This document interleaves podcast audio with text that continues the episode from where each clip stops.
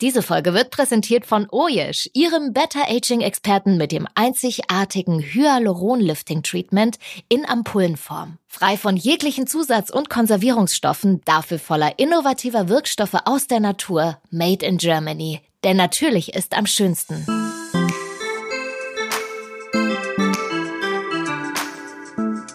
Bin ich nicht schön?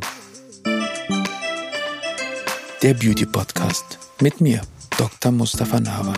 Weil Verbote, Verbote sind ja auch keine, keine Lösung. Ja, verbietet man es, dann gehen sie woanders hin. Ja, genau, was Sie auch ansprachen mit dem Ärztehopping. Im, Im Worst Case geht sie dann einfach zu einem Kollegen von Ihnen. Ja, aber wissen Sie, das Gute ist ja, ich kenne viele Kollegen, ja, und die kriegen alle eine Warnmail von mir, ja. Hier gebe ich hilfreiche Tipps und Tricks, wie Sie Ihr Aussehen und Ihr eigenes Wohlbefinden ganz einfach verbessern können. Auch ohne sich gleich unter das Messer zu begeben. Herzlich willkommen zu einer neuen Folge Bin ich nicht schön? Vielen Dank, liebe Zuhörerinnen und Zuhörer, dass Sie heute wieder Ihre wertvolle Zeit mit uns teilen. Ich habe heute die wundervolle Frau Katrin Käsemann als Gast bei mir. Frau Käsemann ist eine junge Beauty-Redakteurin. Sie hat äh, zunächst Germanistik studiert und hat danach, und so sagt sie es selber, ihren Traumjob gefunden. Und zwar ist sie Beauty-Redakteurin bei der Grazia und der Julie. Ihre Lieblingsthemen, sagt sie, sind hauptsächlich Skin und Haircare. Einen schönen guten Tag, Frau Käsemann. Hallo Dr. Nawan, ich freue mich riesig, heute hier dabei zu sein. Wir uns auch. Hm. In der heutigen Folge geht es um Schönheit aus der Sicht der jüngeren Generation. Wir werden Themen anreißen wie Einfluss von sozialen Medien, wie sind die Altersstrukturen in äh, Beauty-Kliniken? Besteht Suchtverhalten oder wie ist dieser, der Suchtverhalten bei jungen Menschen? Diversity und so weiter und so fort. Also seien Sie gespannt und ich bin besonders gespannt, welche Fragen Frau Käsemann für mich hat oder an mich hat. Ja, Herr Dr. Nawan, mich würde tatsächlich ganz brennend mal interessieren, wie alt eigentlich Ihre jüngsten Patienten sind. Also man stellt sich das ja ein bisschen so vor heutzutage, dass auch die 18, 19, 20-Jährigen bei Ihnen reinschneien, um äh, sich äh, ja verschönern zu lassen, optimieren zu lassen. Oder sind es tatsächlich eher die, äh, die Fraktion der Ü30er? Wissen Sie, das Wunderbare an meinem Job ist, dass ich, oder mein, bei meinem Beruf ist, dass ich Menschen aus jeder Altersgruppe bei mir habe. Ich habe die ganz jungen Patienten, also die Kinder, die zum Beispiel sich die Ohren anlegen vor der Einschulung. Ich habe die Heranwachsenden, die mit gewissen Körperarealen nicht zufrieden sind. Ich habe dann die etwas älteren Damen und Herren, die, ich sag mal, aufgrund von Umständen, zum Beispiel Gewichtsreduktion, Schwangerschaften etc., gewisse Areale im Körper optimieren wollen. Dann die Generation, die sagen, okay, gut, jetzt haben wir ein bisschen mit dem Alter zu kämpfen, wir wollen uns verjüngern lassen. Also wirklich eigentlich querbeet alle Altersschichten. Übrigens kleiner Ausriss, mein ältester Patient, ganz interessant, der sich hat die Ohren anlegen lassen, war 86, also total oh, interessant. Oh, wow. Das hat ihn gestört und der hatte nie vorher Gelegenheit dazu gefunden, hat ihn immer gestört und mit 86 hat er gesagt, ja, das ist eine Sache, das wollte ich schon immer machen, hat es gemacht und hatte danach extrem viel Lebensfreude dazu gewonnen. Das nur so ein kleiner Ausschuss. Also, die Altersstruktur ist querbeet von ganz jung bis ganz alt. Und ich habe natürlich auch viele junge Damen und Herren, auch Minderjährige, die bei mir sind, die mit gewissen Körperarealen, Bereichen nicht zufrieden sind und das optimieren wollen. Und da muss man natürlich sehr vorsichtig sein, gerade bei den Jungen. Da muss man als Arzt auch im Rahmen des Gespräches, was auch gemeinsam mit den Eltern geführt werden sollte, auch wirklich ähm, ja ähm, analysieren, ob die Person sich auch lange genug mit der Thematik befasst hat und nicht einfach eine Entscheidung frei aus dem Bauch, ähm, meine Freundin hat's gemacht oder ich habe sie in den sozialen Medien gesehen oder ähnliches und ich möchte das auch machen, sondern besteht wirklich die medizinische Indikation, hat sich Perso die Person wirklich lange damit befasst. Und ähm, wenn dann die Indikation für eine Behandlung oder eine OP steht, ist es auch ganz wichtig, dass bei Minderjährigen auch beide Elternteile mit aufgeklärt werden. Mhm, ja, das denke ich auf jeden Fall auch, dass das ganz, ganz wichtig ist, weil, also ist es bei Ihnen dann auch so, dass man bei der jüngeren Generation vielleicht auch ein größeres Verantwortungsbewusstsein hat als bei älteren Leuten, wo man sagt, ja, okay, die wissen genau, was sie tun, die Jugendlichen sind vielleicht häufiger verwirrt oder eifern Trends hinterher. Ja, in der Tat. Ich meine, gerade die jungen Leute, ich meine, in der Jugend sucht man sich ja auch selbst so ein bisschen, ja. Bis man sich selbst ja. gefunden hat, hat man zwar das Gefühl, man wüsste alles und auch alles viel besser als alle anderen, ähm, aber trotzdem ist man noch nicht ausgereift, auch in seiner Denkweise. Deswegen muss man da ähm, äh, vorsichtig sein und da ist es natürlich auch die Verantwortung des Arztes, da diese junge Person, die man vor sich hat, auch gut zu führen und auch mal, wenn zum Beispiel eine Behandlung nicht indiziert ist, äh, äh, das auch dann klar zu sagen. Weil natürlich können auch zu Hause die Eltern sagen, du, das muss nicht gemacht werden, das sollst du nicht machen, aber wir kennen, fast jeder kennt das aus, aus der eigenen Jugend, das, was die Eltern gemacht haben, stimmte ja dann meistens äh, für einen nicht, ja, die Eltern wissen es sowieso nicht. Aber wenn dann nochmal der Arzt vielleicht sagt, das ist jetzt eine Sache, was Zeit hat oder was äh, überhaupt nicht äh, äh, gemacht werden sollte, dann hat das auch nochmal ziemlich viel Impact und auch nochmal Einfluss auf den Jugendlichen. Mhm. Und äh, würden Sie denn auch sagen, dass äh, minimalinvasive Eingriffe bei den Generationen Y und Z bald Standard sind? Ich meine, es wirkt ja auch so, als wäre das irgendwie kein Tabuthema mehr. Man spricht da offen drüber es ist so ein bisschen, äh, ja, fast schon, dass es sich zum Standard hin bewegt. Generation Y sind übrigens die in den 80er und 90er Jahren geborenen und Generation Z die ähm, ab 2000. Das sind jetzt, würde ich mal sagen, die, auf die wir uns heute auch konzentrieren. Was meinen mhm. Sie dazu? Standard würde ich vielleicht nicht sagen, aber kein Tabuthema in der Tat, weil die junge Generation wirklich ganz offen über diese Themen kommuniziert und sich auch unterhält ähm, äh, etwas ältere Damen, äh, die hatten vor, als sie noch jung waren, hatten sie auch ganz andere Wertvorstellungen und auch ganz andere Möglichkeiten und vielleicht auch ganz andere Probleme im Leben, so dass man sich wenig mit solchen Sachen befasst hat. Und damals war es ja auch so, dass äh, die Denkweise war, ja, du musst mit dem, was dir Gott gegeben hat oder die Natur gegeben hat, mehr oder weniger leben und sollst da nicht eingreifen und was machen. Und ähm, wenn diese älteren Damen oder Herren jetzt, äh, jetzt zur Behandlung zu mir kommen, dann sagen sie auch, ja gut, wir machen das und das stört mich, aber ich möchte nicht, dass das meine beste Freundin weiß oder, oder Familienmitglieder oder ähnliches, weil das wirklich noch ein Tabuthema für die ist. Ja, so nach dem Motto, das ist jetzt von Natur aus gegeben und da darf man bloß nicht eingreifen. Die junge Generation sieht das ganz anders. Ja, die junge Generation sagt, ja gut, ich gehe mir ja auch die Haare schneiden, ich gehe mir auch die Haare färben, ich lasse mir auch die Zähne machen. Also warum auch nicht Beauty-Behandlungen und sehen das als selbstverständlich und kommunizieren das auch in der Tat ganz offen nach außen mit Freunden, aber auch völlig öffentlich zum Beispiel in den sozialen Medien. Also es wird definitiv zunehmend weniger äh, Tabuthema sein äh, in der Zukunft und äh, da es geht ganz klar in die Richtung. Ja, es ist genau wie Sie sagen, Verschönerungen sind heute wirklich, es ist eigentlich wie zum Friseur zu gehen. Also man geht heute schnell in der Mittagspause mal zum Beauty Doc und lässt sich irgendwie, ja, Botox, Hyaluronsäure und Co. spritzen, hat keine Schmerzen, das Ganze ist bezahlbar. Das klingt natürlich alles super verlockend. Also ich muss auch selber gestehen, dass es auch für mich sehr verlockend klingt und ich da auch nicht abgeneigt bin und tatsächlich auch schon habe was machen lassen. Jetzt ist aber natürlich die Frage, gerade die, die Jugend, wie können wir die denn schützen? Also es ist ja wirklich ein Wahn. Also wenn man auch einmal damit angefangen hat, das habe ich selber auch erlebt, ach ja Mensch, es ist ja wirklich super unkompliziert, vielleicht lasse ich jetzt da noch ein bisschen was machen und da noch was spritzen und hey, Cherry Lips und Brow Lift und dies und das und jenes es ist ja wirklich Fluch und Segen zugleich eigentlich. Aber wie schützen wir die Jugend? Wie können wir da Stopp sagen und eine Grenze setzen?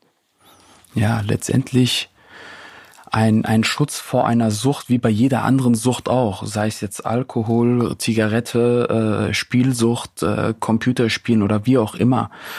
Bei der wirklich ähm, jungen Generation, ja eigentlich schon Generation Z und vielleicht noch jünger, ist natürlich auch die Erziehung äh, ganz, ganz wichtig. Das heißt, es ist ja auch irgendwo ähm, die Verantwortung der Erziehenden, das Kind vor einer Sucht zu schützen ähm, in der, in der Anfangsphase. Wenn jetzt aber die Patienten, Damen und Herren dann zu einem Arzt gehen, ist es natürlich auch eine Verantwortung des Arztes, diese Person vor einer Sucht zu schützen. Dass man sagt, okay, gut, das ist jetzt noch vertretbar, medizinisch vertretbar, das können wir noch machen. Aber ab einem gewissen Maß, jetzt schweifen wir in einen Bereich, was nicht mehr der Normalität entspricht. Da ist es natürlich auch Verantwortung des behandelnden Arztes, da auch mal auf die Bremse zu drücken. Und dann muss natürlich auch jeder sich selbst irgendwo kontrollieren können, ja, weil ähm, wenn der Arzt Nein sagt und man sagt, okay, gut, ich möchte es trotzdem haben, dann machen die Patienten vielleicht Arztjumping, gehen dann zum anderen Arzt und wenn sie dann fünf unterschiedliche Fragen, werden es vielleicht zwei dann doch machen. Das ist dann natürlich eine Sache, da muss man sich selbst auch schützen, auch dann die Distanz wahren. Wenn man eine Sache als störend empfindet und das wirklich als störend empfindet, lässt man es machen und dann muss man auch sagen, okay, gut, jetzt ist aber auch gut. Aber dann immer weiter und immer weiter, immer weiter ist, wie gesagt, wie bei jeder anderen Sucht auch, da muss man auch eine gewisse Selbstkontrolle haben. Das heißt aber, überweisen Sie wirklich auch, wenn Sie, wenn jetzt ein Patient kommt und Sie erkennen, schätze ich mal auch relativ schnell, okay, derjenige ist hier ähm, ja, gerät vielleicht schon in eine Sucht oder ist schon drin. Oder es ist wirklich total legitim und nachvollziehbar. Würden Sie, wenn Sie es erkennen, dass es ähm, problematisch ist, denjenigen auch tatsächlich sogar zu einem Therapeuten überweisen? Also keine direkte Überweisung, aber ich gebe dann den Ratschlag. Also wenn ich das merke und sehe, dann sage ich das auch klipp und klar den Damen und Herren, die dann vor mir sind. Ich sage dann auch, dass ich dann den Erwartungen nicht gerecht werden kann und dass ich es persönlich auch nicht vertreten kann.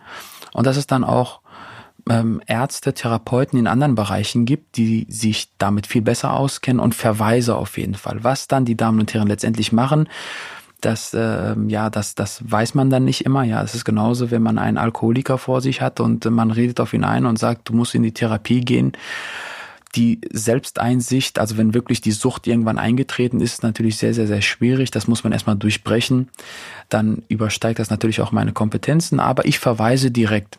Okay. Überweise nicht, aber ich verweise und sage, gehen Sie bitte zu einem Therapeuten, der sich damit ähm, ja äh, besser auskennt und Ihnen wahrscheinlich mehr helfen kann als ich. Ja. Was ich auch ganz äh, spannend finde, ich bin auf eine Zahl gestoßen, und zwar, dass die Zahl der minimalinvasiven Eingriffe laut der Deutschen Gesellschaft für ästhetisch-plastische Chirurgie 2019 im Vergleich zum Vorjahr, also zu 2018, um bis zu 40 Prozent gestiegen sind. Das ist ja unfassbar. 40 Prozent. Mhm. Mhm. Und ähm, ich höre auch ganz oft tatsächlich, dass die Jugendlichen heutzutage mit äh, Social Media Filtern als Vorlage kommen. Also früher ist es ja oft so gewesen, dass die Leute mit Fotos von Stars kamen, Angelinas Doppelwopperlippen oder die Frisur von Jennifer Aniston, da ist man mit zum Friseur gegangen und heute kommen die Leute mit, mit, mit Filtern. Ist das bei Ihnen auch so? Es ist in der Tat so, ja. Zum, äh, zunächst einmal äh, vielen Dank, dass Sie eine richtige Quelle äh, zitiert haben und äh, sich die äh, DGPREC, das ist die Deutsche Gesellschaft für plastische ästhetische Chirurgie, angeschaut haben und nicht aus einer Zeitschrift. Das ist schon mal, das sind schon mal valide Daten, ähm, wo wir auch wirklich wissen, dass, äh, dass gewisse ähm, Behandlungen äh, zunehmen und die minimalinvasiven Behandlungen nehmen in der Tat rasant zu und einen großen Einfluss haben natürlich auch die sozialen Medien. Jetzt sehen sich ja auch die Leute ja auch aus ganz vielen unterschiedlichen Perspektiven. So häufig hat man sich früher ja, als es diese Medien auch gar nicht gab und keine Smartphones gab, auch gar nicht betrachtet. Ja, man hat sich morgens im Spiegel geschaut, hat sich die Haare gemacht, war alles in Ordnung, ist dann zur Arbeit gegangen, hat sich vielleicht da noch mal im Spiegel geschaut und dann abends irgendwann. Und jetzt ist es so, die Leute haben ihre Smartphones, haben vielleicht auch noch Videocalls oder Zoom-Calls. Das heißt, man sieht sie ständig. Dann werden ständig Selfies von sich selbst gemacht und dann aber auch nicht Selfies nur von vorne, sondern auch viel Selfies von der Seite wo man zum Beispiel das Kinn und die Kinnkante sieht. Das heißt, man wird auf Bereiche aufmerksam, wo man sagt, oh, ich wusste gar nicht, dass es da so aussieht oder oder oder äh, ja äh, meinen Erwartungen nicht entspricht. Das ist das ist natürlich unter einem einen Grund, weswegen die Leute dann den Weg zu einem, einem Arzt suchen, der ästhetische Behandlungen durchführt. Mhm. Dann habe ich in der Tat auch junge Damen, die dann unrealistische Vorstellungen haben und tatsächlich sogar mit Filterbildern zu mir kommen. Ja, das wird dann ein bisschen abstrus. Dann zeigen die mir Filterfotos, wo wirklich Augen groß, äh, Wangenknochen, äh, die Jawline straight gezogen da muss man auch ganz klar wissen, das sind halt Filter. Man kann nicht ein Gesicht, ähm, es ist nicht aus Ton so kreieren, wie man es haben möchte. Einige Sachen sind auch nicht machbar und einige Sachen sollten auch nicht gemacht werden. Aber in der Tat gibt es solche Anfragen. Ja, kann ich mir vorstellen. Ich muss sagen, ich bin selber auch großer, großer Filter-Fan. Also äh, es hat mich auch, glaube ich, so ein Stück weit versaut, dass sobald der Filter dann auch aus ist, ich dann denke, ach du heiliger Strohsack, wie siehst du eigentlich aus? Also klar, und selbst wenn es irgendwie ein bisschen tan ist oder letztens gab es auch einen Filter, wo man ähm, pinke Haare haben konnte, wo ich immer dachte, oh Gott, pinke Haare, aber es sah so cool aus, dass ich tatsächlich überlegt habe, mir temporär die Haare pink färben zu lassen, beziehungsweise ja, tönen das verleitet. zu lassen. Ja, total. Ja, das verleitet. Ja. Das verleitet, ja. Gut, wenn es jetzt so kleine Filter sind, man sagt, okay, gut, ich möchte jetzt einfach mein Hautbild ein bisschen schöner darstellen lassen, ja. Oder die Lichtverhältnisse sind gerade nicht gut, ich hell das ein bisschen auf. Ähm, aber dann, dann gibt es natürlich auch andere Filter, die das Gesicht ja komplett anders aus äh, äh, zeigen. Da muss man dann natürlich Ja. vorsichtig sein. Und ich glaube auch nicht, jeder möchte sich dann auch so präsentieren. Ja, dann ist man ja total als Fake sozusagen dargestellt. Kleine Filter, wo einfach Lichtverhältnisse, Hautbild verbessert wird ähm, finde ich gut. Alles andere, wo es dann irgendwie Hasenhörchen oder ein Schweinenäschen gibt oder ähnliches, das ist ja dann vielleicht einfach nur so ein Fun- und Gag-Faktor. Ja, ja. Es gab tatsächlich auch Filter, ähm, 2019 auch, zum Beispiel den Bad Botox Filter, wo dann direkt, es gibt ja, äh, hat man ja beim Chirurgen auch, dass die ähm, Zonen, die gemacht werden müssen, mit einem Rotstift markiert werden. Das kennt man ja auch so. Und diesen Filter gab es, wo dann die Zonen markiert werden, was gemacht werden muss. Und dieser Filter wurde aber von Facebook, wozu Instagram ja auch gehört, 2019 sogar verboten, weil sie das Wohlbefinden der User aufwerten wollen. Das fand ich persönlich ja irgendwie eine coole Aktion, wirklich, wirklich gut. Auf der anderen Sehr Seite auch seltsam, weil am nächsten Tag sprießen halt zehn neue Filter dieser Art aus dem Boden. Also ich glaube, da auch ein Verbot zu setzen und versuchen, das Wohlbefinden aufzuwerten, ist super, super schwierig. Aber auch noch mal eine, eine Frage. Benutzen Sie selber denn Filter? Wie ich, wie ich sagte, manchmal vielleicht einfach nur so ein bisschen das Hautbild oder ähnliches zu verbessern. Ja, also ich nehme ich nehme jetzt nicht die großen Filter, wo mein, meine Gesichtsform sich verändert, aber ähm, äh, auch nicht aus Gag habe ich glaube ich noch nie gemacht. Muss ich mal kurz nachdenken. Habe ich glaube ich noch nie gemacht. Aber so äh, um wenn wenn Lichtverhältnisse dunkel sind, wie je nachdem wie die Schattenverhältnisse sind, nehme ich schon mal einen Filter oder manchmal auch einen Filter, um zum Beispiel auch einen Raum ein bisschen cooler darstellen zu lassen. Ja, äh, so ein bisschen äh, äh, Retro-styled. äh, Sowas nutze ich gerne, Ja, aber jetzt aber keine Filter um mein Ge- sind nicht Ihr Ding. ja, nee, das mache ich nicht. So ne Hunde oder die die Zunge raus und solche Sachen. Also das das Ja. das mache ich Aber nicht. die ja. pinken Haare kann ich wirklich empfehlen. Das müssen Sie mal ausprobieren. Oh, da bin ich mal gespannt. Mache ich, mache ich heute und dann poste ich das und dann bin ich auch echt auf Ihr Feedback mal gespannt. Ja, gerne. Ähm, ja, denken Sie denn auch, dass sich die Gesellschaft ähm, von diesen oder durch diese Generationen in zehn Jahren vielleicht assimiliert haben wird? Ich meine, letztendlich Social Media wird uns wahrscheinlich nicht so schnell wieder verlassen. Äh, minimalinvasive Eingriffe boomen, der ganze Beauty-Boom ist da. Sehen wir denn vielleicht irgendwann alle gleich aus mit schmalem, geradem Näschen, hohen Wangenknochen, dicken Lippen und großen Augen? Also das ist ja irgendwie die logische Schlussfolgerung, oder? Ja, nimmt man ja an. Ne? Also wenn man sagt, alle wollen das Gleiche, alle machen das Gleiche, alle Behandlungen sind identisch, also sehen irgendwann alle gleich aus.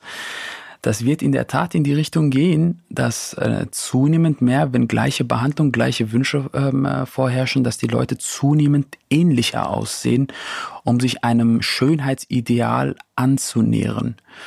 Ich persönlich finde aber, es ist ganz, ganz wichtig, dass der Behandler nie versucht, ein Gesicht zu verändern. Also ein Gesicht darf nie Charakter verlieren, ein Gesicht darf nicht anders aussehen. Es geht immer um eine bessere Version der jeweiligen Person. Man sollte auch nicht versuchen, die ethnische Herkunft einer Person zu verändern. Das sind, äh, weil, weil Individualität ist ja auch nochmal so ganz, ganz wichtig. Das darf nicht verloren gehen. Und ähm, da gibt es aber auch eine ganz interessante Studie. Das war eine weltweite Studie und zwar hat man auf den einzelnen Kontinenten ganz viele unterschiedliche Menschen gefragt, basteln sie sich sozusagen das, ähm, das Gesicht einer Person, was sie als sehr attraktiv finden. Also dann durften die die Augen suchen, Wange, Gesichtsform, Lippen und so weiter und so fort. Und das haben dann ganz viele Leute gemacht in den einzelnen Kontinenten und dann hat man aus all diesen Bildern auch nochmal eine Person geschaffen, wo man gesagt hat, okay, gut, die Asiatin findet diese Gesichtsform am schönsten in Afrika ist es so, in Europa ist es so, in Australien, in Amerika ist es jeweils so. Das heißt, auf jedem Kontinent gab es dann ein Idealbild. Und das Interessante bei dieser Studie war, wenn man dann diese Idealbilder der einzelnen Kontinente miteinander verglichen hat, die waren total ähnlich. Die sahen fast mhm. alle gleich aus. Ja, das heißt, Schönheit wird auch wirklich von Menschen, auch wenn die weit weg voneinander leben, als gleich empfunden. Und Schönheit liegt ja jetzt nicht nur in der Optik der Menschen, sondern in der Natur überall. Und da gibt es ja Schönheits, ähm, ja, Schönheitsmaßstäbe, äh, Vieh, der goldene Schnitt, was sich ja auch wie überall in der, in der Natur widerspiegelt, was sich aber auch zum Beispiel in Gesichtssymmetrien etc. widerspiegelt. Das, da sind die Menschen irgendwo alle gleich. Also wir haben schon eine ähnliche Vorstellung. Heutzutage ist es so, dass durch die Globalisierung das natürlich auch nochmal deutlich mehr zunimmt. Ja, Globalisierung durch Globalisierung im Sinne von über die sozialen Medien. Ja, also wenn jemand in Amerika was macht, zack, haben es auch alle Damen und Herren hier auf dem Handy und sehen genau, okay, gut, was ist jetzt gerade Trend? Was hat jetzt ein Star in Amerika gemacht, in Hollywood gemacht? Also wollen wir das auch gerne hier haben. Das heißt, auch da findet die Information zwischen den Menschen viel, viel schneller statt. Und ähm, ja, ich kann mir schon vorstellen, dass, um auf Ihre Frage nochmal zurückzukommen, irgendwann viele Leute ja ähnlich aussehen. Mhm.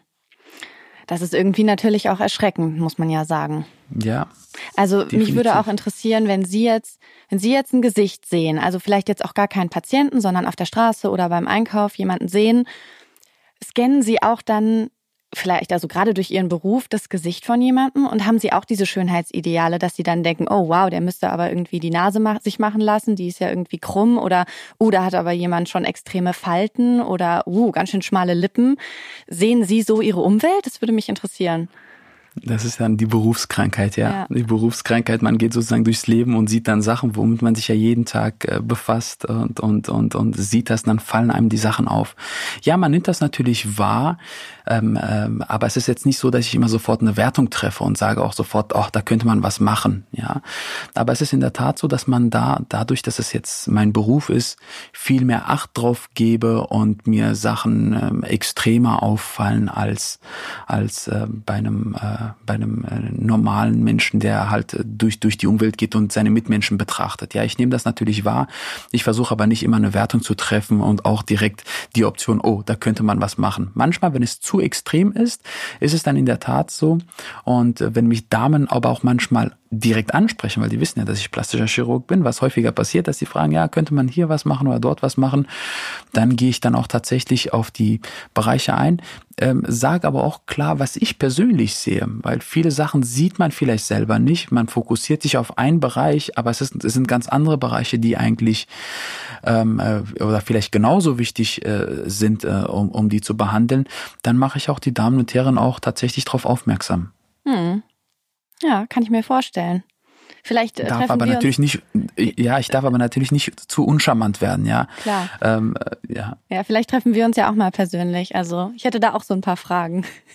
Ja, wir haben uns ja schon persönlich gesehen, aber bei Ihnen muss nichts gemacht werden, Frau oh, Kiesen. Alles in Ordnung, alles tippt. Es wurde ja auch schon was gemacht. ähm, um aber jetzt nochmal auf die Jugendlichen äh, zurückzukommen.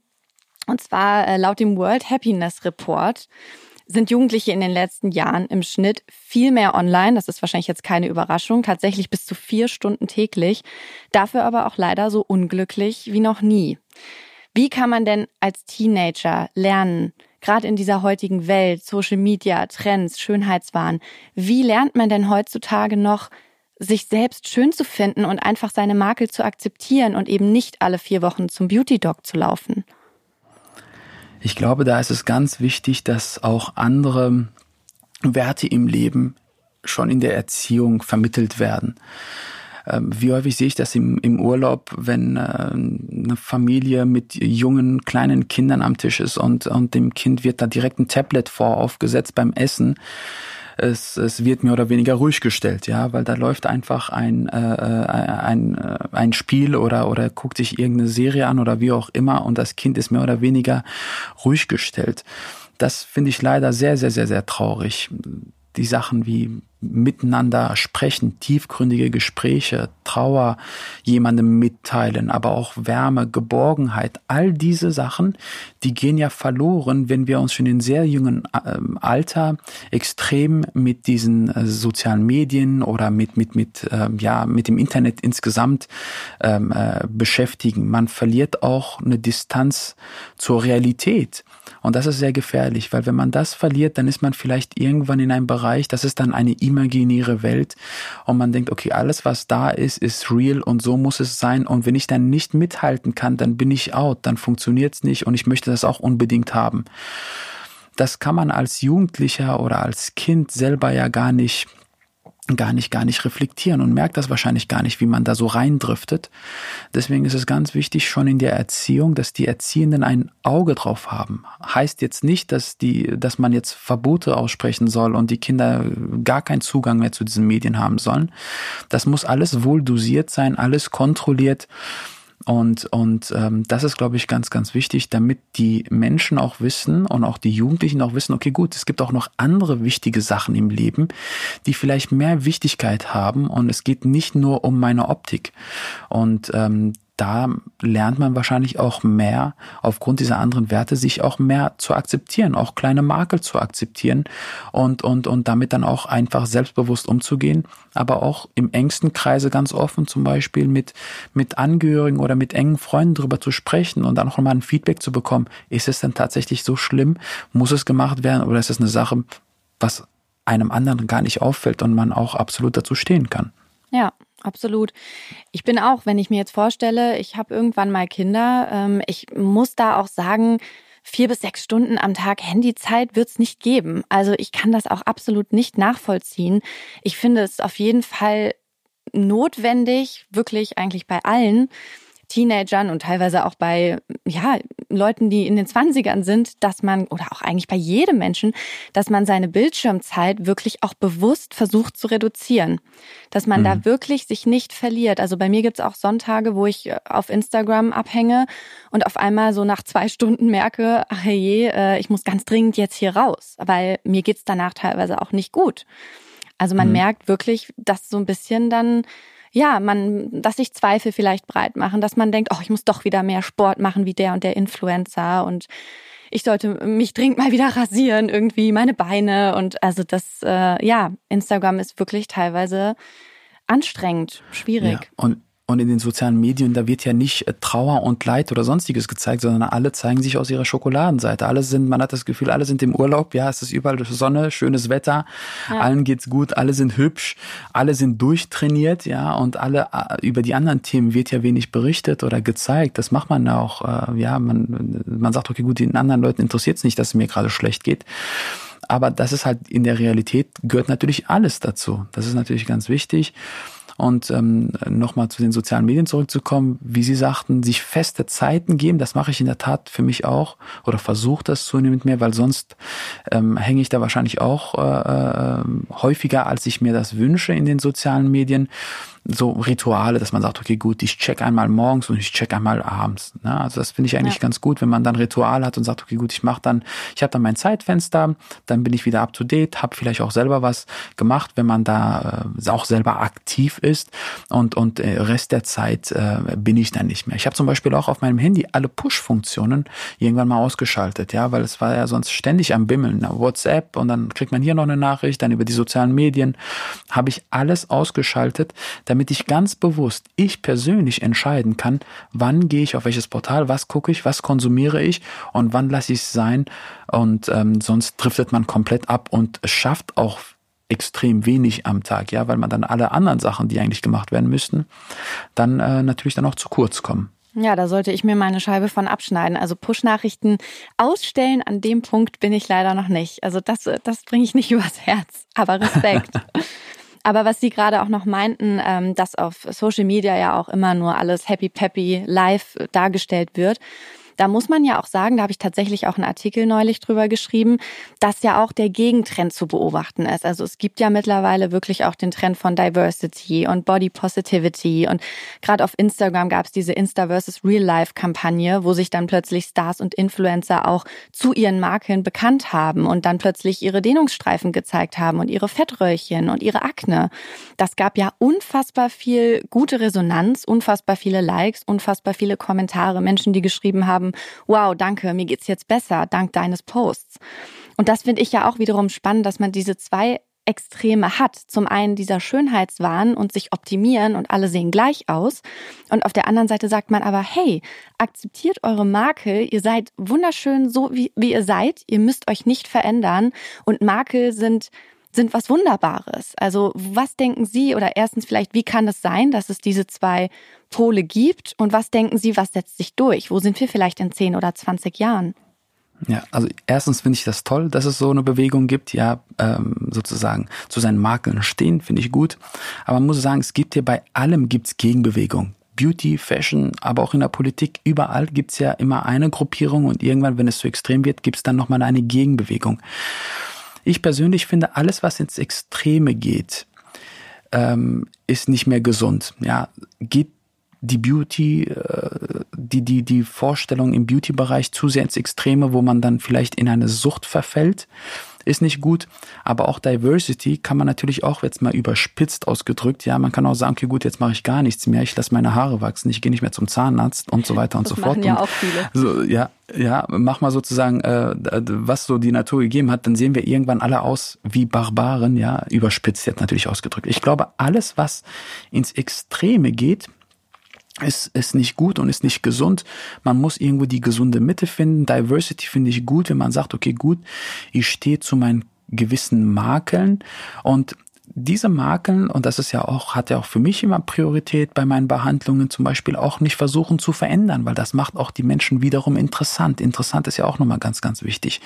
Aber sich extrem gehen lassen, finde ich auch äh, nicht gut, ja. Ähm, man muss ja auch sagen, irgendwann hat ja auch ein gesunder Lifestyle ist ja auch in direkter Verbindung zum Beispiel mit Schönheit. Ja, wenn sich jemand gehen lässt, Fastfood isst oder, oder auf seine Ernährung nicht achtet und, und zunimmt, dann wird es natürlich ästhetisch unschön, aber der wird auch krank. Also körperlich krank. Jemand, der aber zum Beispiel auf seine Ernährung achtet, regelmäßig Sport treibt, der wirkt und strahlt auch wiederum Schönheit aus, weil der einen aufrechten Gang hat, weniger Fettpölsterchen. Das heißt, da ist ja auch viel Gesundheit steht auch in engem Zusammenhang mit, mit, mit Beauty und mit Schönheit.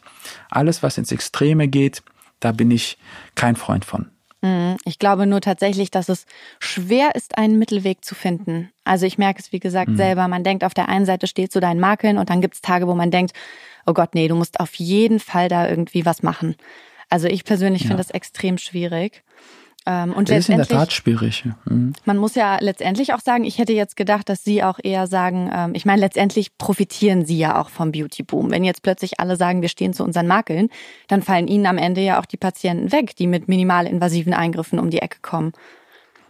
In der Tat, es sind jetzt nicht nur minimalinvasive, sondern auch operative Eingriffe. Es ist natürlich so, man muss sagen, dass in dieser Beauty-Szene natürlich auch Geld verdient wird. Und das ist nicht nur der Arzt, sondern ganz, ganz viele Industrie und so weiter und so fort. Es ist ein wachsender Markt. Natürlich verdienen Menschen Geld daran, wenn dieser Markt bestehen bleibt oder noch weiter zunimmt. Aber ich als Arzt, ich kann das aus der Perspektive eines Arztes, eines plastischen Chirurgen sagen, ich habe ja einen ärztlichen Ethos. Und den muss ich immer vor Augen haben. Ja, weswegen habe ich Medizin studiert? Und ich habe Medizin studiert, um Leid zu lindern. Und das ist ganz wichtig. Diesen Ethos muss man haben und ähm, dessen muss man sich bewusst sein. Man muss sich der Verantwortung bewusst sein und man darf als Arzt dann auch nicht alles mitmachen. Das ist ganz wichtig.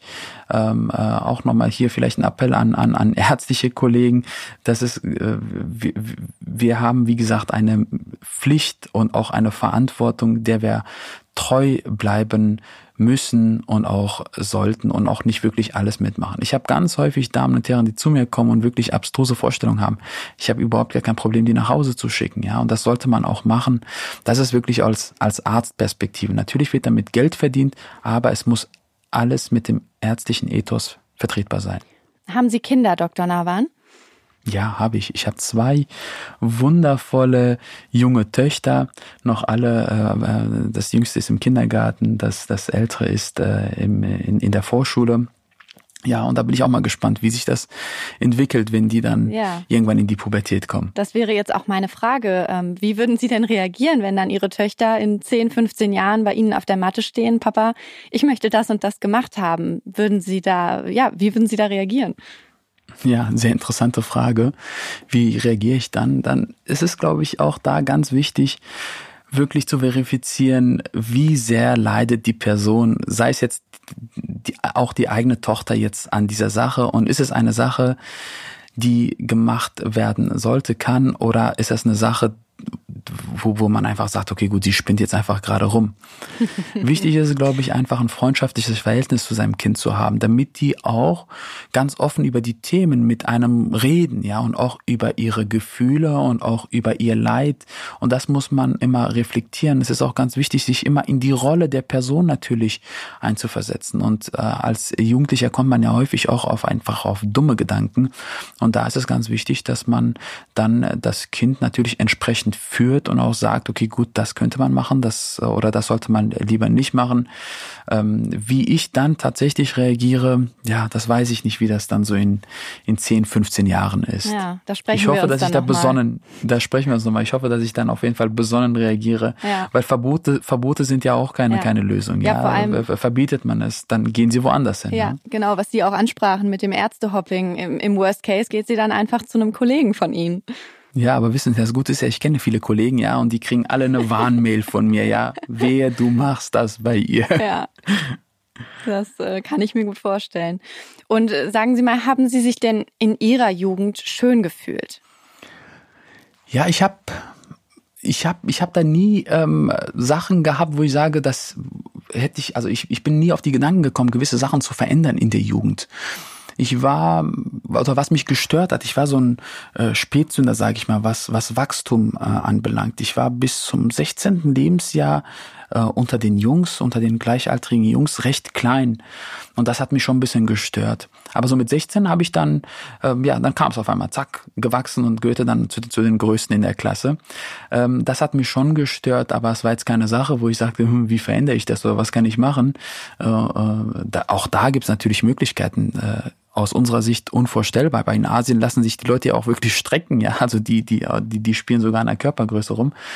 Ähm, um nochmal zurückzukommen, ähm, es gab nichts, was mich persönlich wirklich gestört hat. Als ich dann so 16, 17, 18 war, dann war ich natürlich groß, aber dann recht schlaksig und recht dünn und wollte dann ein bisschen, wie das halt die Jungs wollen, ein bisschen mehr äh, äh Muskeln haben und, und habe das aber dann durch Training einfach aufgebaut. Also es war nichts, wo ich selber nichts gegen machen konnte. Es gab auch nichts, wo ich sage, ähm, ja, das äh, will ich jetzt operativ mittels Behandlung äh, verbessern. Wie schaut's denn bei Ihnen, wenn ich dir so uncharmant fragen darf, Frau Käsemann? Gab es bei Ihnen in der Jugend oder Sie sind ja immer noch sehr jung, gibt es Sachen, wo Sie sagen, ähm, das ähm, möchte ich verändern, verbessern, optimieren? Ja, wenn Sie so fragen, fange ich doch mal an.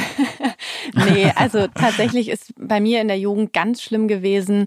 Ähm, ich bin ein sehr heller Hauttyp. Also ich habe wirklich sehr blasse Haut und Sommersprossen. Und ja, der Nachname Käsemann macht das Ganze dann natürlich nicht unbedingt besser. Also da konnte ich mir auch früher wirklich Sprüche anhören. Also bin da auch gehänselt worden. Das ging schon tief. Und das muss ich aber auch sagen, auch wenn ich deshalb heute nicht mehr gehänselt werde, ähm, ist das etwas, wo ich schon drunter leide. Also gerade wenn im Sommer die ganzen äh, tief gebräunten Menschen an mir vorbeilaufen in kurzen Höschen, da bin ich schon immer sehr neidisch und denk mir, wow, was würde ich für so eine Hautfarbe tun? Und das ist tatsächlich leider ja auch was, was man heutzutage noch nicht dauerhaft machen lassen kann. Also klar, ich benutze Selbstbräuner sehr viel, ist aber auch immer eine Tortur. Und zum richtigen Tanning zu gehen, ist ja auch nicht gerade kostengünstig. Also das muss ich sagen, ist ja etwas, was vielleicht hoffentlich mal machbar ist. Und ansonsten mm, habe ich einen kleinen Höcker auf der Nase auch schon immer. Der hat mich auch schon immer gestört. Den habe ich tatsächlich kürzlich mit Hyaluronsäure begradigen bzw. optimieren lassen. Der ist nicht ganz weg, also die Charakteristik der Nase ist immer noch da, aber es wurde eben oberhalb und unterhalb des Höckers ein bisschen Hyaluronsäure injiziert und dadurch ist es ein, es ist ein tolles Ergebnis. Also ich fühle mich damit viel, mhm. viel wohler und ähm, würde das auch jederzeit wieder machen und denke mir dann auch, wow, wie einfach das doch heutzutage ist. Wo dann auch aus meiner Familie, der auch unter seiner Nase leidet, jemand meinte, wow, wenn ich das äh, vor 30 Jahren so hätte machen lassen können, ich wäre ja sowas von dankbar gewesen. Ich habe da psychisch drunter gelitten. Also ja, das ist tatsächlich was, was sich unfassbar ja. verändert hat. Ja. Und, und, und, ähm, und meine, meine ja, Zähne stehen auch auf der Liste. Aber die sind ah, leider auch nicht kostengünstig machbar. Das stimmt. So richtig und, und dann auch noch gut die Zähne machen, das ist wirklich eine, ja. eine kostenspielige Angelegenheit. Ja, und äh, Sie sagten das ja gerade, Sie haben das mit einer einfachen Methode gemacht. Wenn Sie jetzt in Gedanken gesagt hätten, okay, gut, ich möchte das operativ machen, wäre es nochmal wieder eine ganz andere Nummer. Und das sehen wir auch. Ganz klar der Trend, dass die Leute mehr minimalinvasive Behandlungen wünschen. Ja, dass sie dann sagen, okay, gut, jetzt ähm, es stört mich ein bisschen, ich ich würde das schon gerne ein bisschen verbessern. Man wird es wahrscheinlich nicht ganz wegbekommen. Und dann gibt's minimalinvasive Behandlungen, die es vor 20 Jahren nicht gab und wir auch äh, nicht die entsprechende anatomischen Kenntnisse hatten, nicht die Techniken beherrschten, aber auch nicht die entsprechenden Produkte hatten, die wir heutzutage haben. Und heutzutage ist es dann auch möglich und für viele dann auch vielleicht auch finanziell erreichbarer als ein großer operativer Eingriff das ja. am Rande, also für das Finanzielle, aber auch dann zum Beispiel, wenn man sagt, okay, gut, jetzt eine große OP mit Ausfallzeit, mit Schwellung, mit einer Schiene tragen und so weiter und so fort, das kommt für mich nicht in Frage, ist das natürlich eine tolle Alternative und verleitet dann vielleicht auch dann zu sagen, okay, gut, ich mache das und es ist ja schön, dass es dann zu einem besseren Lebensgefühl führt. Ja, das heißt, ja. es ist eine Sache, was sie gestört hat. Und jetzt ähm, haben sie immer noch die Charakterzüge, wie sie gerade selber es beschrieben haben, und äh, fühlen sich aber deutlich wohler mit der jetzigen Form. Ja. Das ist doch eine tolle Sache. Und es ist natürlich risikoärmer auch. Also man kann es im Notfall sogar rückgängig machen. Ne? Bei einer OP, ja, ist das Ganze nicht so leicht rückgängig zu machen. Da stimmt. Da hatten wir ja auch noch mal schon eine Podcast gehabt über, über Schönheitstrends, wo wir über solche Sachen gesprochen haben, dass man nicht Trends nacheifern sollte und umso invasiver das Ganze wird, umso weniger reversibel ist es. Bei den minimalinvasiven Behandlungen, man darf es natürlich nicht runterspielen, ja, vor allem so eine Nasenunterspritzung an dieser Stelle muss wirklich in geübten sein. Die Anatomie ist sehr komplex. Auch mit einer Spritze, auch mit einer Hyaluroninjektion kann einiges schiefgehen. Also da wirklich zu einem Arzt gehen, der sich da sehr gut mit auskennt und eine eventuelle Komplikation auch behandeln könnte. Man darf es also nicht runterspielen. Es ist natürlich risikoärmer. Trotzdem muss es in geübten Händen sein. Ja, das war ich, Gott sei Dank. Und ähm, jetzt vielleicht noch ein, ein kurzer Ausblick in die Zukunft abschließend. Was denken Sie denn, die Generation Alpha, das sind die ähm, ab 2010 Geborenen, was werden die möglicherweise schön finden? Wie wird sich die Beauty-Welt für die entwickeln oder wie wird die aussehen? Oh Mann, da kommt man ja schon gar nicht mehr mit Generation Y, Z, jetzt schon wieder Alpha. Ja. Also, äh, ich hoffe nicht, dass die dann mit irgendwelchen Fotos zu einem kommen und sagen, ich möchte tatsächlich Asenhörchen haben. Ja, äh, so so abstrus äh, sollte es nicht werden. Ja, das hoffe ich nicht. Was ich glaube und auch sehe, ist, dass sich zunehmend mehr Natürlichkeit durchsetzen wird. Also auf natürliche Art und Weise schön aussehen. So back to the roots. Nicht übertrieben große Brüste, übertrieben großer Hintern, äh, ganz dicke Lippen, hohe Jochbögen, sondern auf natürliche Art und Weise schön aussehen. Da sehe ich die Trends und hoffe auch ganz, ganz stark, dass es in diese Richtung geht. Ich bin natürlich kein äh, äh Hellseher, aber die Trends, die tendieren in die Richtung.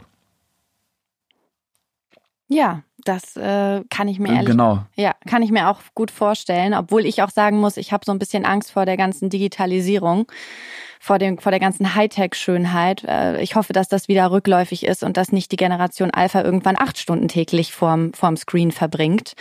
Weil ich glaube, das würde uns doch irgendwie ja ein Stück weit in den Abgrund stürzen, ehrlicherweise. Ja, und da ist es natürlich auch gut, dass es dann natürlich Gegenbewegung gibt, um das Ganze hoffentlich in der Balance zu halten. Ja.